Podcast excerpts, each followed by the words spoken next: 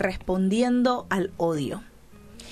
Y ante la declaración, tú me odias, uno esperaría un eh, yo también, o en el mejor de los casos yo no.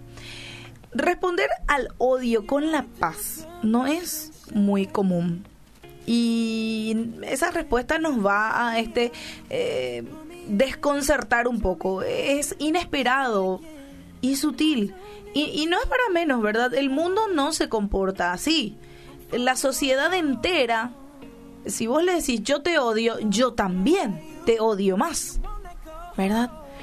Eh, obviamente que si nos comportamos de una manera distinta con un yo te odio y decir yo no te odio, yo te amo, eh, pronto obviamente habría paz en todas partes. Y, había una canción, una famosa canción de antes, eh, que se hizo famosa, Tú me amas, yo tampoco.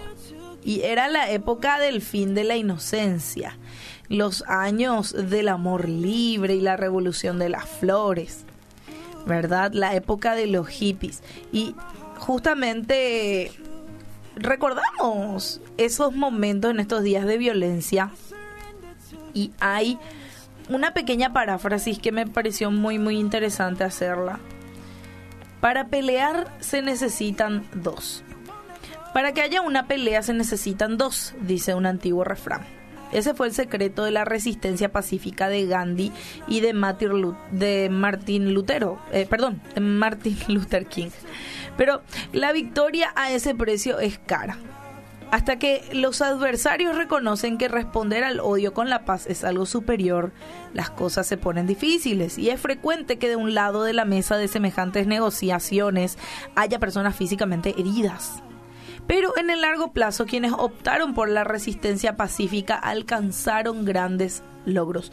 Y no pocas veces algunos partidarios de la paz perdieron la paciencia y se volcaron a la violencia. Pero finalmente prevaleció la paz. Por ejemplo, la independencia de la India, el fin de la segregación en Sudáfrica, el triunfo de la causa de los derechos civiles, todos ellos tuvieron ese sello. Por eso responder al odio con la paz tiene recompensa. Y no olvidemos que dos de sus máximos líderes fueron asesinados por quienes no entendieron el sentido de tú me odias y yo tampoco. Ahora, ¿cómo responder a la violencia en paz? ¿Y quién nos llama a hacerlo? En la Biblia nos habla justamente de eso. Jesús mismo nos advierte y nos dice que busquemos la paz busquen estar en paz con todos. En cuanto dependa de ustedes, busquen la paz. Y, es importante hacerlo.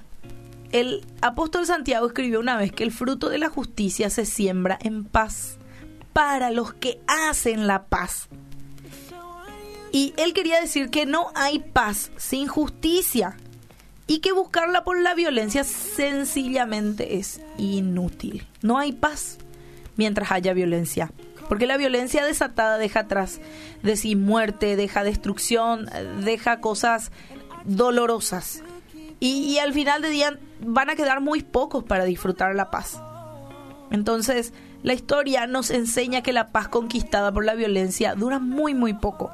Y los logros son menos que los esperados. Por eso siempre es mejor responder al odio con la paz. Siempre en cuanto dependa de nosotros, en cuanto dependa de vos. ¿Qué quiere decir eso? Que si hay alguien que te grita, si hay alguien que está enojado, que está airado y se enoja, en casa, pasa mucho en la casa, ¿verdad? Es siempre mejor responder en paz. Romanos 12, 18. Si es posible, en cuanto dependa de vosotros, estad en paz con todos los hombres.